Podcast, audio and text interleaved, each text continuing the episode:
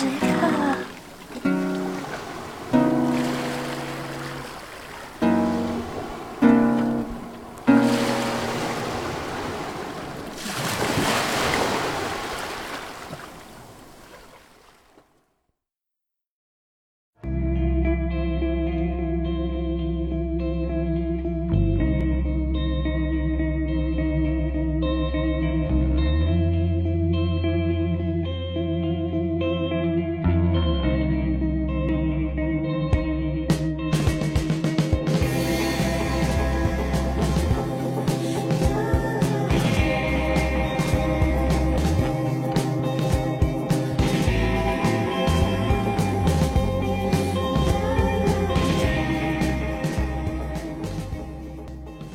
家好，我尤美。Hello，大家好，我是欧阳。大家好，我是飞机。今天啊、有个宅界的大新闻，就是《电锯人》第二部开始更新了啊。虽然我自己只是看过一点点《电锯人》，但是我也知道这部漫画啊、这几年还还是挺流行的。我身边不止很多男孩子很喜欢这部漫画，很多女生朋友也很喜欢，而且一旦看过迷上之后。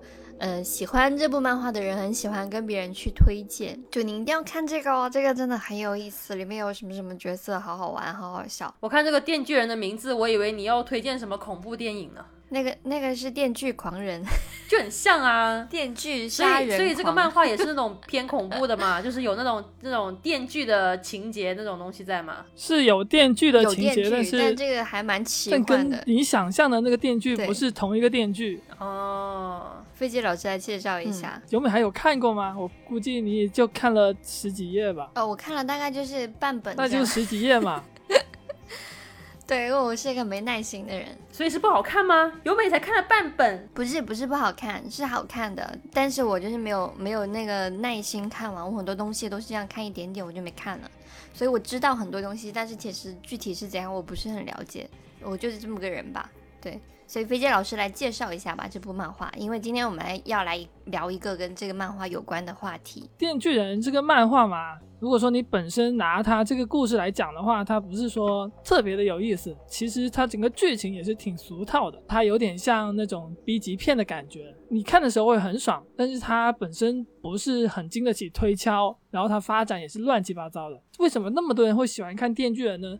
是因为《电锯人》精彩的地方是在这部漫画，它非常优秀和出色的电影化叙事分镜，还有漫画家本人，也就是藤本树，他天马行空的想象力，还有这个故事的节奏可以说是毫无尿点。它不像什么海 那种海 国那一个篇幅，你看他的漫画，看他一页，他可能有半页都是字，他的分镜也非常不流畅，他的故事的人物也非常多，有很多旁枝末节，有很多用完即弃的人物，看起来让你觉得像是便秘一样，憋了半天就放屁出来，或者是拉了半天就拉出一两粒，这看起来就很不舒服。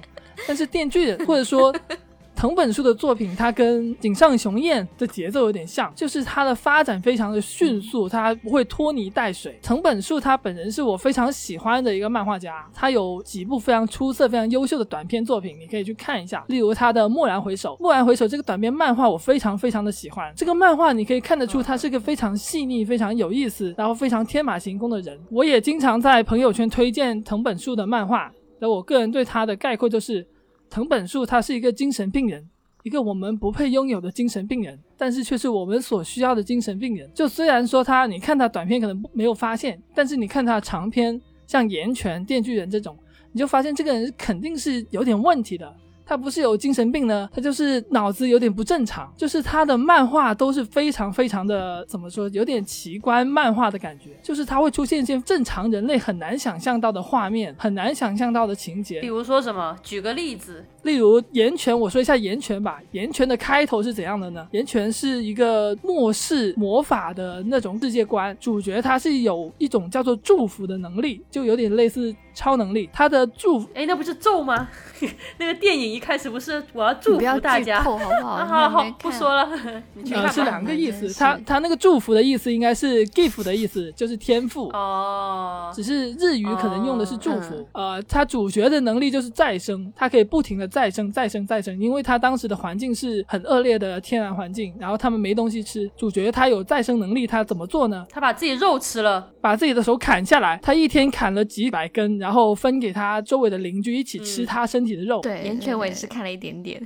于是来了一群人，这群人来到之后，发现他们在吃人肉，然后其中有个人他也有祝福的能力，他祝福能力是他可以发出永不熄灭的火焰。他看到这些人吃人肉，那就可以一直烤肉了。他就一把火把所有这些吃人肉的人全部都烧死，包含主角在内。但是主角他是可以不停的再生的嘛，他的皮肤被烧烂了之后，他立刻又复活，他的身体的组织又复活，就不停的不停的被烧被烧被烧。他本来想死的，但是因为他妹妹也死了。他妹妹化成灰之前跟他说了一句话，叫他活下去。然后他就在成长的过程中忍受这种不停的被燃烧这种痛苦中活了下来。然后他活着的唯一的目的就是把那个杀掉他妹妹的人杀掉。这就是故事的开头，可能就十几批几批的十几页左右的内容。嗯，就是这种不是很正常人能够想象的出来的。听着我已经想去找来看一下了。对对对，电锯人这个漫画呢，它的故事背景是挺普通，但是它也有很多这种像岩泉一样的奇观的内容在里面。呃，电锯人的世界讲的是一个人类跟恶魔魔人共生的一个世界啊。这里的恶魔跟刚刚欧阳说的那种祝福，它同样不是我们常听说到的那种概念。这里的恶魔讲的是一种和它意味的概念共生的这种形式。这里说起来会比较抽象，举个例子你们就听得明白了。故事里面讲到最强大的恶魔是枪支恶魔，为什么它是最强大的？因为这个恶魔的名字让人觉得恐怖，就是越恐怖的概念，这个恶魔的名字越恐怖，那这个恶魔的力量就越强大。枪支恶魔这个名字听起来也不恐怖啊，因为它是热兵器是吧？就大家对这个东西的恐惧，例如说病毒，大家一听到会觉得这种概念上的东西会吓到你的，就越恐怖，它的恶魔的力量就越强。枪支恶魔可能有点现实的隐喻的意味，就是跟美国的枪支有关系。主角他是电锯人，是因为他跟电锯恶魔签订了契约，然后他就获得了电锯恶魔的能力。这里为什么是电锯恶魔呢？因为也是跟欧阳说的那个恐怖电影有关。所以他手上是会一直拿着一个电锯吗？还是说他手真的有电锯？他每一次变成电锯恶魔的时候，他的头会有个电锯凸出来，然后他两只手也会。有电锯的那种链，还是链片、锯片什么的？那他是用头去打人吗？头这样子叉叉叉这样子，这样子去甩动他的头，然后去锯别人。就藤本树他漫画的战斗的概念都是很悬的，他没有什么特定的招式，大家都是胡砍乱砍，就没有很强的去讲这个东西。嗯。然后这个漫画的内容大致就是主角电锯人大战恶魔。那么讲到马奇马，他是一个怎怎样的角色呢？简单来说，他就是一个为了达到自己的目的不择手段。喜欢利用别人的欲望来控制别人。平时表现的很温柔体贴，但是一动手就很杀戮果断，没有什么感情。就是坏女人是吗？对，她的表现跟她个人在这个故事里面的身份有关系的。我这里就不剧透了，你们感兴趣可以自己去看。对，因为和大部分漫画不一样，这部漫画最出圈的角色，这部漫画最出圈的角色就不是一开始就出现的男主角，而是这个著名的坏女人马奇马。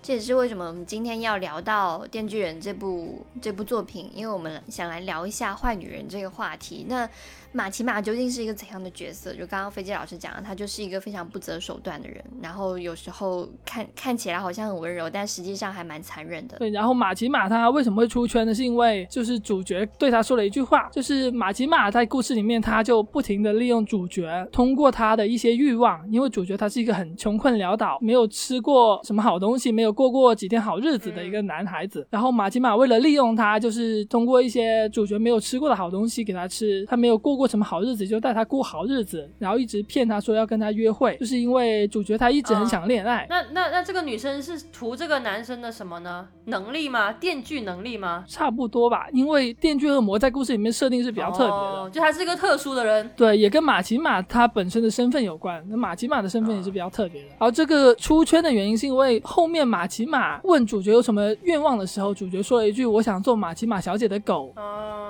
就这个台词后来出圈了。很多那些喜欢看皮套人的人，就会对那些皮套人说：“我想做谁谁谁小姐的狗。”就 Vtuber 虚拟主播，就会经常看到那些人在下面发癫，说什么“我想做家人小姐的狗啊。”哦，会想做飞机老师的。小心，你这句话会被人截下来。我跟你说，就由美说想做，我只是替替。机卫兵说而已，毕竟老师粉丝一般都比我们的要癫狂一些。反正马奇马就是一个把人当狗看的这么一个女人吧。因为她本身不是人来的。那它里面有说什么？我喜欢人，就像人喜欢狗一样。那换言之，人对她来说就是狗。哦，哦，那听起来有点像那个 Dio 说的，你会记得你吃过多少片面包吗？这因为他们都不种级别的那种经典台词是吧？我们今天就是想来聊一下坏女人这个话题，因为呢，根据我自己的观察，我感觉这几年啊，就所谓的那种。好女生就付出型的那种女生，好像就是越来越不受男生的这种追逐、吹捧喜好了，就是好像男孩子越来越喜欢那种坏女孩啊。我前两天也是，本来是想去看那个赵丽颖，不是出了一个新的电视剧嘛，就是《幸福到万家》。我在抖音上面看到节选了，想看那，个，但是就是他每天都会给我推，然后我就每天都看两眼。现在还在开头吧，就是还是个农村的呃一个女孩子，刚刚到城市里面，然后她老公现在准备跟她离婚，就说追不上她的步伐，是不是那一部啊？应该是那个部吧。赵丽颖最近出的新的应该就是那一部。对对对，就是那一部，朋友就跟我说，你别看了，你看了会生气，因为据说那个女生她演的那个角色是一个付出型人格。然后我听到这个我就哦，那下头了，我就不想看了，因为我觉得，嗯，对我个人来说啊，我现在已经不太喜欢这种所谓的啊，我付出了许多，然后获得了大家的什么什么，然后这是一个什么正能量的故事，对我来说这不是很正能量，它只会让我觉得就是活着很累而已。所以呢，今天就是想来聊一下坏女人这个话题，因为盘点了一下吧，就一些经典作品里面的坏女人的一些角色，然后想来跟大家聊一下今天就是坏女人这个话题。哎，我们今天聊的这个坏女人，不是那种会被警察叔叔抓走的那种那种类型的坏女人是吧？不是就不是那种做什么什么什么家暴啊 之类的那种会被抓抓走、会被告的那种的。那种。应该不至于，就是就算他家暴，可能男生也会因为爱而不敢去报警，因为怕失去他的那种坏女人。但没有了，我们不是在不是在提倡说要去伤害别人，说不是说提倡说要去去去通过这种方式得到爱啊，只是说我们来聊一下坏女人身上可能会有哪些特质、哪些品质。会让人觉得是可爱的，是值得去学习的。第一种是自私的坏女人，那反对付出型人格，刚刚就已经讲过了，就昭和式的这种娇妻，现在好像已经不太流行了。与其为男人做那么多事情啊，每天大早给他准备好什么七八个早餐，然后呃中午就接小孩，然后白天就搞卫生，然后下班老公又可以吃到一桌热热的饭菜，我觉得做这些啊，可能你的结局就是。被男人觉得你这个人很枯燥无味，然后一脚把你踢开，背叛你。就现在听得多的反而是这种故事，所以与其付出那么多被背叛，然后被辜负，不如用适当的方式去诱导男性为自己付出。这种女孩子好像现在越来越能得到男性更多的这种爱跟这种敬仰。欧阳，你在恋爱当中是付出型人格吗？我不是纯付出型人格，但是我也不是自私型的，就是我是中间那种嘛。就比如说你刚刚说到说用一些适当的方式去诱导男性为自己付出，那我觉得我在我自己的一个恋爱中，我也会做这些事情啊。就比如说我有件事情我会做，但是我就要我男朋友去做，这种算吗？就像你刚刚讲的那种，但是因为因为我是觉得说他做了这个他做了这个事情之后，只是因为懒、呃就是？如果什么事情都自己做完的话，你是单方面的去处理完一件事情，你没有交流。但是你把这个事情给男朋友去做的话，你们两个可能就这个事情之中嗯会有一些、会有一些交流在吧。然后付出这种东西也是你付出一点，你要求他做一点，然后他也会相等的去给你给给你一个对等的一个一个东西在吧。但是你刚刚讲的这一点，我就想到说，我们两个都认识个朋友吧，也不算特别熟，但是我就记得说，我们、我们有一次一起吃饭，他是那一种，呃，你跟他谈恋爱，你就要养他全家，你记得吗？由美，就就是就是有有这么一个人嘛，哦但是他自己对他自己这种谈恋爱的价值观，他是很认可的，哦而且他也能找到这样的男朋友，就是他的嗯男朋友也很认可他这样的一点，就是你跟他谈恋爱了之后，他想要什么，你就要给他什么，甚至你可能要给他钱，帮他们家里付房租。就是要养他全家，这种应该算就是你想表达的自私的这个点吧。哦对对就这个我也接受不了哎，我也完全接受不了这种。嗯，我觉得他他这种就呃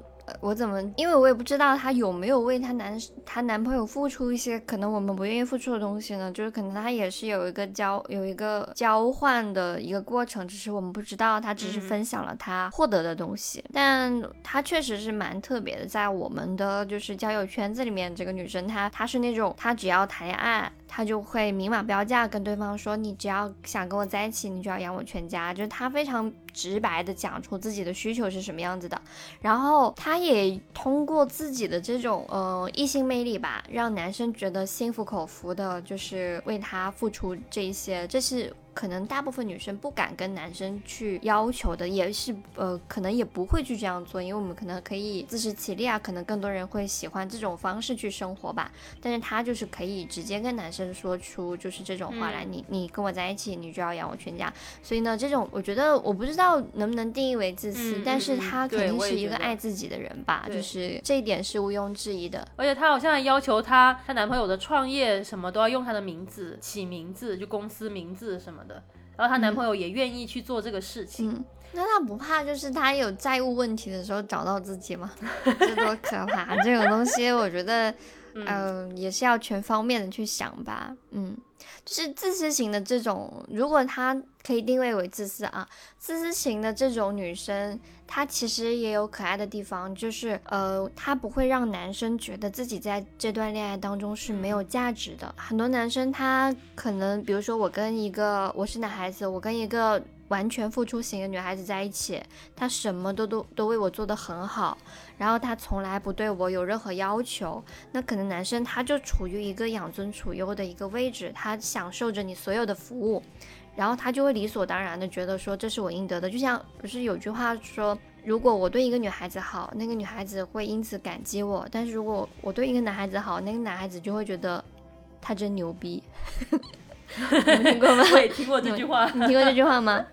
对对，所以呢，可能男生男生跟女生就是不一样，所以很多男孩子他们就是你就是要让他们去付出，让他们去自我反省，让他们自自己去规划你的恋爱的日常，然后久了之后，他们觉得这个这个恋爱就像就像一个他付出了很多的游戏一样。他可能买了很多装备，他可能付了付出了很多精力时间去打赛季啊，去去怎么样，他就非常珍惜你这个账号，然后他就会很用心的去处理这段关系。但如果说你这个游戏就是一个不要钱的网游的夜游，他就会觉得说，嗯，这游戏他玩一次他就不想再玩，他其实心已经不在这里了。所以，呃，简单来说就是都是贱的，就是男生的话。对对于自私型女孩子来说，她们很擅长知道怎样去调出男生的这种性格，让他们在这段关系当中付出更多，让他们更加珍惜彼此的这段关系。所以自私型的人不代表说他不在乎，或者是他玩弄别人，还是怎么样，而是他们更懂得就是男性的心理，然后通过这种心理的处理，然后去让两个人的关系更加的融洽。他他们这种的这种恋爱关系，可能反而会比不自私的人。可能更加融洽一些，就男生可能更加享受一些，这样。刚刚欧阳说他的朋友的恋爱的感觉，我觉得欧阳的朋友听起来像是阿拉丁转世，他是在找一个神灯，然后他平时通过手啊或者什么其他摩擦那个神灯，然后那个神灯就会有东西出来，然后出来的东西就可以帮他实现愿望。你又在开黄腔，你真的是整天在那里开黄腔，导致节目上传不成功，就是你的问题。猜一擦，什么？我不就是很 很切实的举个例子来把这两个东西连接起来吗？他确实是想想找一个神灯嘛，然后摩擦它来实现自己的愿望啊，这没有错嘛。但是说实话啊，就命运当中给你所有的东西背后都标了价，应该不太可能他什么都没有付出，然后男生就这么心甘情愿吧？肯定会有一些东西他给了对方，但是我们就是没有跟男生要求的这种类型的人，可能就不用付出。我觉得肯定多多少少是会有一些的吧。嗯，听起来只是这个关系也是各取所需嘛。我觉得什么关系都是各取所需，只是他说的比较明明确、明显，然后明码实价的列出来他需要什么东西，他起码没有让男生去猜啊。对啊，除非除非他去云南找人下蛊了，或者是去去泰国什么什么买了一个什么佛牌之类的，不然男生哪有那么心甘情愿去做一些这种感觉很不合理的事情呢？嗯，呃，说到自私型的坏女人，我自己比较有印象的就是小时候看那个《神雕侠侣》里面的郭芙，就是大家应该都不会反对说郭芙她是一个非常自私的那哎，种郭郭坏女人郭。芙是不是杨幂扮演的角色啊？我怎么记得好像杨幂也拍过《神雕侠侣》是吗？杨幂那个是郭襄，哦哦，大姐好吧，你看抖音也应该连着看啊，看。杨幂演了郭襄啊，对啊，就杨幂那在那一部里面，黄晓明的那一部里面、呃，反正我记得是郭什么，就也是《神雕侠侣》的一个一个好像是是不是也是那种古灵精怪一点的那比较比较比较娇气的这样的一个角色啊？不是啊，郭襄不娇气，郭襄是一很个得体的女孩很得体的女孩，就算比较大大咧咧的吧。不是 dirty，是 dirty，decent，OK，decent。说到杨幂演的那个杨幂跟黄晓明，黄晓明不是掀开面罩，然后邪魅一笑嘛，然后郭襄，嗯，你就想想杨幂看着他一脸就是痴迷的那种神态，他现在可能都不想回看这种剧照，然后就那个时候那个杨幂的脸还是有棱有角的，对对对对就很有辨识度所以我的那种，就记得嘛。就是可以用来，很有辨识度。你是多怕就是如果那个杨？杨幂的脸撞到墙上，可以画出一条那种横的那种水平啊，美术刀是吧？美工就刀很。尖锐，看起来很尖锐的。杨幂要告你，我跟你你怎么讲，讲讲着讲着讲到郭襄去了我？讲到郭襄，讲到杨幂去了。都怪欧阳，讲什么讲什么杨幂，真是就郭芙她做什么事坏事呢？郭芙她最主要的事情就是砍了杨过的一只手嘛，然后砍完之后她说什么我都向他道歉了，你们还想我怎样？就是她非常有名的是这一段嘛。但是后面大家一开始都觉得郭芙她是很讨厌杨过的，但是后面呃金庸在新修版里面改了一小段，就是当时是襄阳大战，郭芙的老公深陷危机当中，然后她去求杨过去救她老公，然后在这一段的时候，郭芙突然间就懂了她的感情对杨过的感情到底是什么。那这里我直接念他原文是怎么写的，就是郭芙一呆，儿时的种种往事，霎时之间如电光火石般在心头一闪而过。我讨厌他吗？武氏兄弟一直拼命的想讨我喜欢，可他却从来不理我。只要他稍微顺着我一点，我便为他死了，也在所甘愿。我为什么老是这般没来由的恨他？只因为我暗暗的想着他，念着他，但他竟没有半点将我放在心上。觉得飞机可以尝试就郭襄这时候突然，意识到了，鸡皮疙瘩都起了？就是他一辈子都欺负杨过，但其实他就是暗恋他。好像没说完呢。郭襄这时候他突然意识到了，虽然他这一生什么都不缺少，但内心深处实在有一股说不出的遗憾。他从来要什么便有什么，要的最热切的却无法得到，因为他这一生之中常常也不明白，为什么脾气这般暴躁，为什么人人都高兴的时候，自己却没来由的生气找恼。嗯，在这个瞬间，郭芙他就理解到了爱杨过，但杨过不爱他恼羞。成怒。这就导致他整个人就是他没有办法去平衡这种心态，好忙啊！他想爱的人他不爱他，嗯想要的东西要不到，就这一辈子。到这个瞬间，他这时候应该也三嗯四十多岁了，就才明白了，其实他是对杨过是这样的感情。就是因为得不到，所以他特别在是啊乎，。其实从小的时候，我们看那个呃 TVB 版，就很多镜头上古会天乐版嘛？是不是？看到郭芙他对杨过的那个的眼神啊，其实是有一些比较特别的情绪在的。嗯有很多人会强调说，其实郭芙跟杨过他们这样的关系更像是情侣爱侣的关系，而不是说杨过和小龙女。因为杨过对小龙女，他可能有一半是缺失的母爱，一半是对呃师傅的嗯，对长辈的尊重，就可能真正嗯到了爱人、情侣之间的感情是比较少的。情侣之间会怎么样？就更加的看不上对方，然后打打闹闹，直接拌嘴吵架，是吗？发脾气就是？更有一些有带火花的那种激情在。因为杨过的性格，杨过的性格可能他也不是特么你 干嘛傻笑，欧阳？说到你的痛处了吗？你也想想要那种火花心动的感觉，但是现现实生活中没有是吧？是啊，要打火石那种啪啪啪啪那种。你是不是想得到飞机老师，一直得不到，所以你老是惹他生气？好久没？有性生活了，哎。好了，快讲回来，讲回来。啊，开玩笑的啊！欧阳，欧阳，等下欧阳的老公在评论区骂我。还是骂欧阳，骂欧阳。啊，你继续，你继续。就其实杨过跟郭芙他他们也是有 CP 粉的，我真的难以相信啊！我我这就这一对有的人就喜欢这种对我是站不这种。调，就你砍我一下，我砍你一下，就像演韩剧一样。相爱相杀好吗？这叫相爱相杀才有才有剧情嘛，你不然的话就没有 没有剧情，两个人就是平淡如水、啊。我想起那个舒缓跟那个依萍，舒缓跟依萍，什么什么你什么什么无理取闹那个，你才是不可理喻，你不可什么无理取闹，然后他们俩在互骂，就是他们两个也有过这种性格互互相砍来砍去的这样一段时期啊，可能就是别人那种 CP 粉会占的这种，就是这种情侣吧，但是。就是我，我一开始说想举例一些可爱的坏女人的例子，然后飞机老师举了郭芙。其实我个人是很难掰到，就是郭芙是可爱，我真的是很讨厌郭芙。但是，呃，可能就是像你刚刚分析的，他正是因为他内心最想得到的东西没有得到过，所以他就是属于一种内心的瘙痒吧。他一直就是。需要通过这种做出一些出格的事情，对方的关注，反正我是理解不了啊，因为感觉他就是做了很多真的很不可理喻的事情，但是也许就像飞机老师刚刚解释的这样，他正是因为他内心有一些他最想得到东西从来没有得到过，所以他。内心有一些这种瘙痒，他就像一个呃一个得不到别人关注的人，但是他他做的这种出格的事情，他就是我刚开始说的那种会被警察叔叔抓走的坏女人，是吧？他不是伤害他人身体吗？对啊，是啊，对啊，他被人手都砍，对，故意伤害罪啊，这个对罗罗老师罗翔老师出来肯定会说这个要判几年的啊。但是这是第一种啦，就是自私型的女孩子，他们会为自己做的一些事情啊。就是不断的辩驳，然后最终还是围绕自己的这种需求，然后他们也有一些可爱的地方，是他们的这种利用，擅长于利用男性的心理的这种手段啊，他可能。其实可以给到别人一种更加强烈、更加有氛围感的这种爱情的感觉，这是第一种坏女人，可爱的坏女人，自私型。第二种是手段毒辣型，这个就也是在金庸的作品里面还蛮常见的。我们刚刚在举例，一直在举例，就是会举到一些金庸的作品里面的人。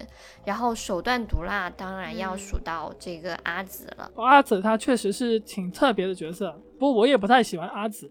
阿紫谁扮演的？央视版里面是陈好。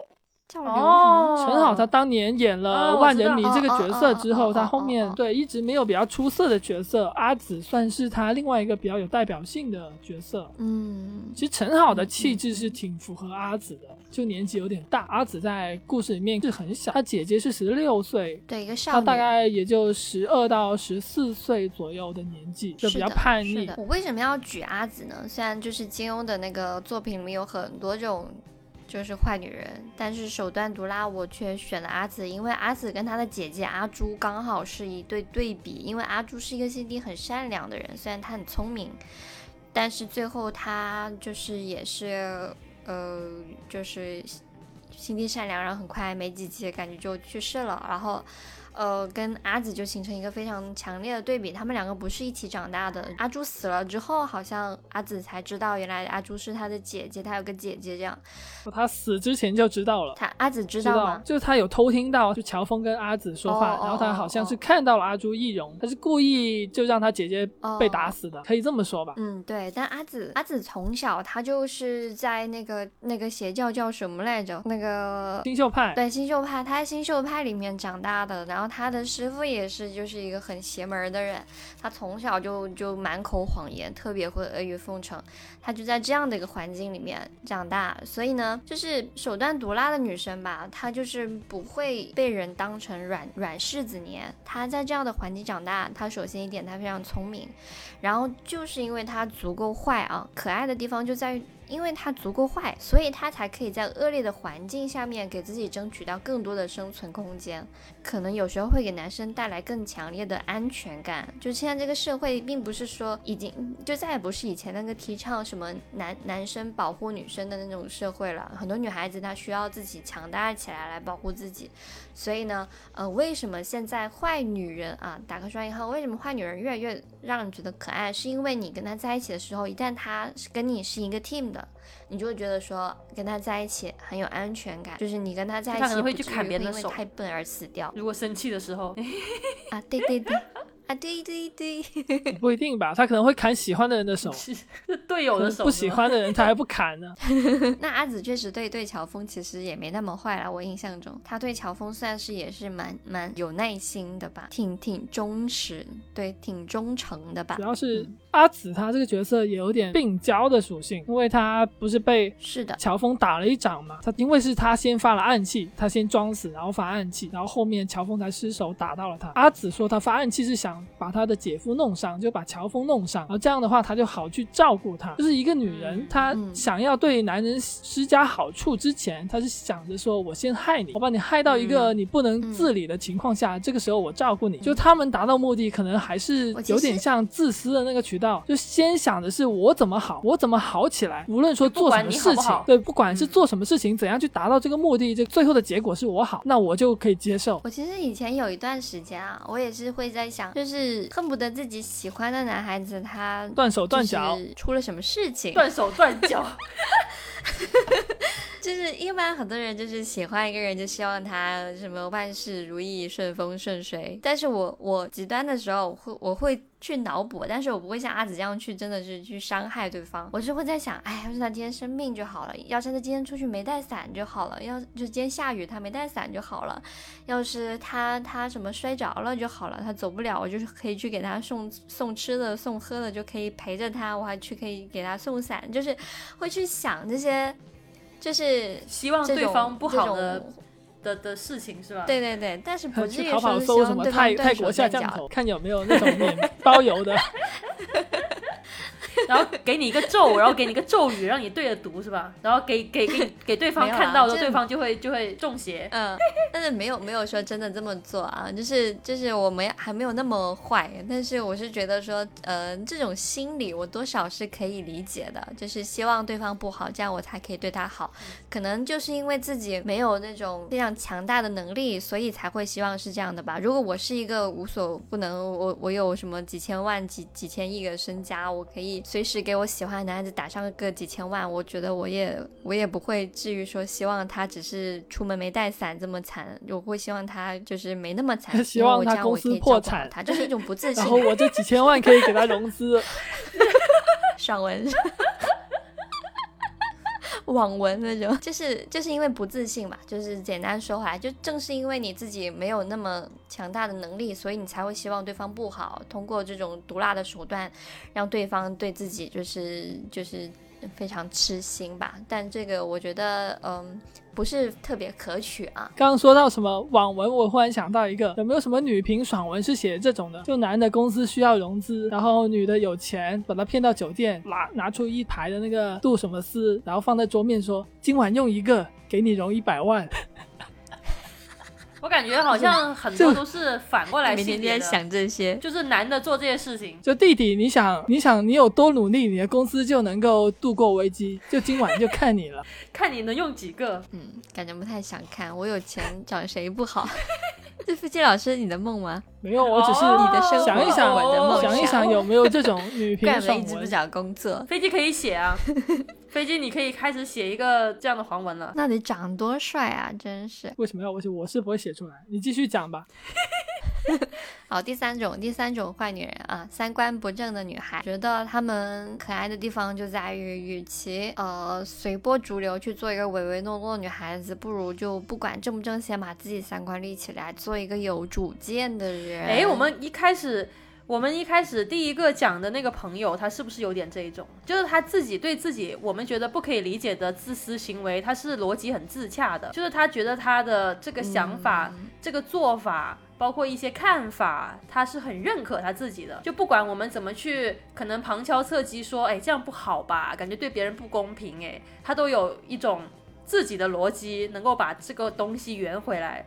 让自己很认可自己的这个这个事情，他的三观是不正的，但他自己又觉得他自己三观很正。可是，在他圈子里，他们的三观很正，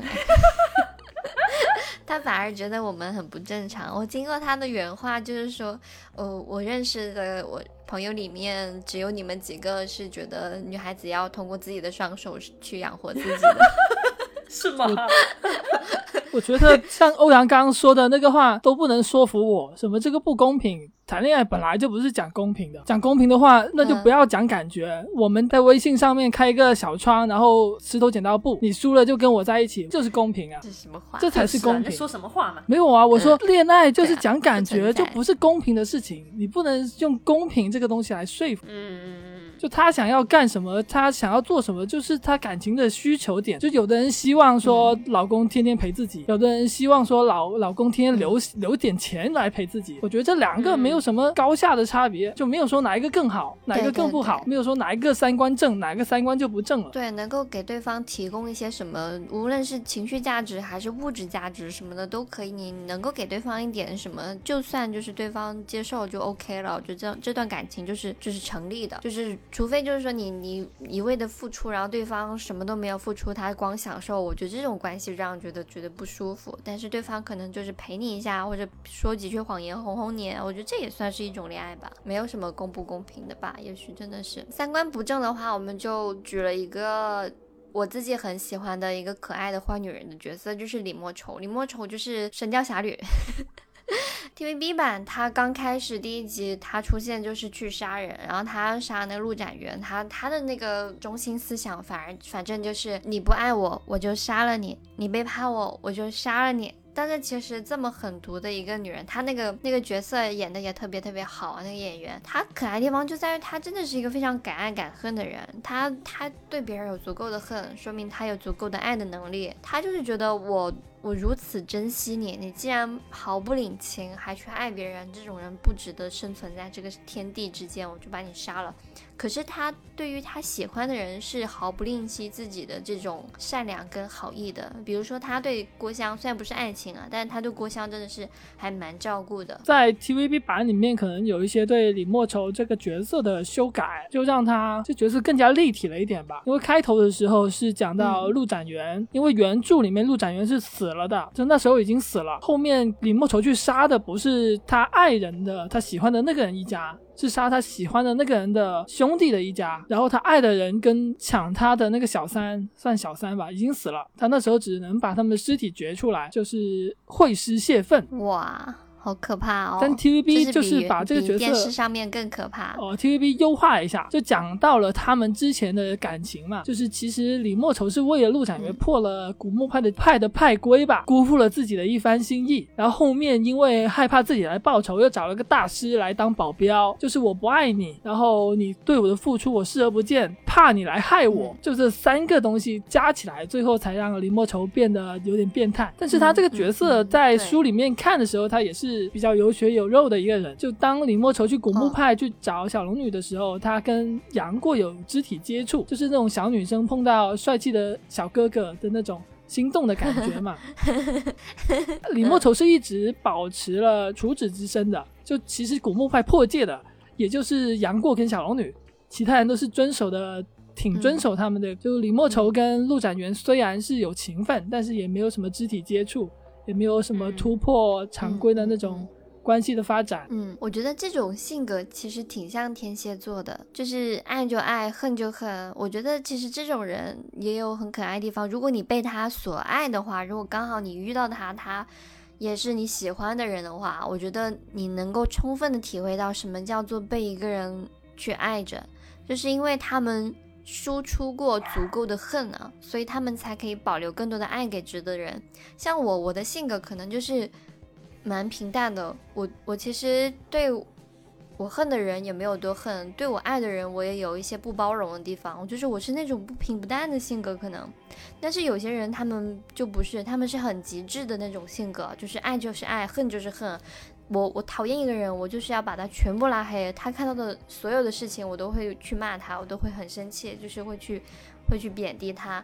可是当我喜欢上一个人的时候，我就可以盲目的去喜欢他，我是做不到的。我经常会批评我对象，可能他某些。观念，他某些做的事情就是不符合我我对于这个世界的理解的话，我可能会直接提出来，我不会觉得他做的所有事情都是完美的。这种所谓的三观不正，我们今天就是三观不正有很多种，我们今天讲的只是一种极致的爱，就是得不到就毁灭的这种三观不正啊。但这种性格里面，他其实也有一些让人觉得非常淋漓尽致的地方吧。就是有一些男生，他们就是喜欢这样的女孩子，就是喜欢一个女孩子对自己就是这种非常极端的、非常。不客观的这种爱，但是这种爱，我觉得真的也不是所有人都有福分消受得起的吧。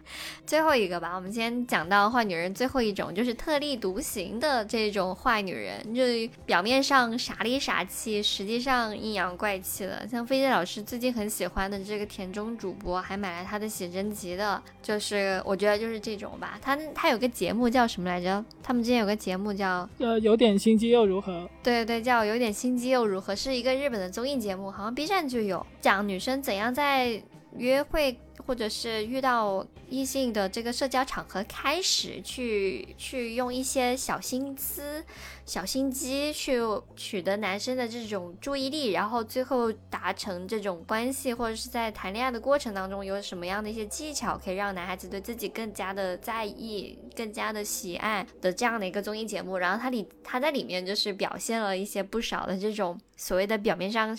傻里傻气的这样的一些技巧，但其实可以让男孩子非常的喜爱，非常的觉得，呃，就是很特别的这样一些技巧吧。就是飞机老师就是通过这个节目，然后就喜欢上这个田中主播。那这个主播他是其中哪个技巧撩到了飞机的心呢？飞机有印象最深刻的吗？就你从哪个瞬间开始爱上了这个？他有一次就是示范了聚会的时候，就是去可能中途去上厕所了。然后回来的时候要做些什么事情？就就坐坐下来啊，还要做什么事情？所以你这细节都把控的不住，肢体上的语言，例如经过喜欢的男生的附近的时候，用手去按一下他的肩膀，屁股撞一下他，屁股撞就没有那么夸张。然后还有说，屁股一撞，人家就要去看骨科哦。他这个其实挺普通的。他回来的时候，他说了一句“我回来了”。男的主持人就说：“你说我回来了，会不会让大家觉得啊，我们都在等你？”就是显得你好像很重要一样，然后对方对方就呛他嘛，然后他就说啊，那你难道没有在等我吗？哇，就是他这个技巧是非常的，啊，就是那种反撩一下有这样的技巧。没有我，我觉得我觉得看人吧，因为如果是像我回来了之后，我这样子对飞机说这样的话的话，飞机谁管你啊？就说一句谁管你。主要还是他后面的一个应对非常的，就是充满了女性的光芒，就很有智慧。我觉得敢去这样子打这种打直球的这种傻里傻气啊，他其实是非常需要懂得读空气的。就如果对方不喜欢你，这个场合不欢迎你，然后你还特地去强调自己的这种存在感，只会让人觉得更讨厌。可是但凡对方是一个平平淡淡的这样一个社交关系，然后慢慢的你通过这种方式让别人去看到你，去关注到你，我觉得。会让整个关系越来越融洽。当然，如果对方本来就是对你有好感的话，只会越来越好。所以呢，我觉得也不是说这种技巧你学了就在任何场合里面都可以用的，也是你要有足够的情商，你才可以去通过这种技巧去社交的吧？对，在日本的这个大环境下，并不是很适合中国的环境去使用。那倒也，但他们这种智慧挺值得学习的，就是技术上你可能学不到，没有办法照照搬。对对对，所以所谓的什么表面傻里傻气，其实呃，只是说对方他的讲讲话方式不会说特别的直接，他是通过一种迂回的方式让别人感受到，哎，这个女孩子。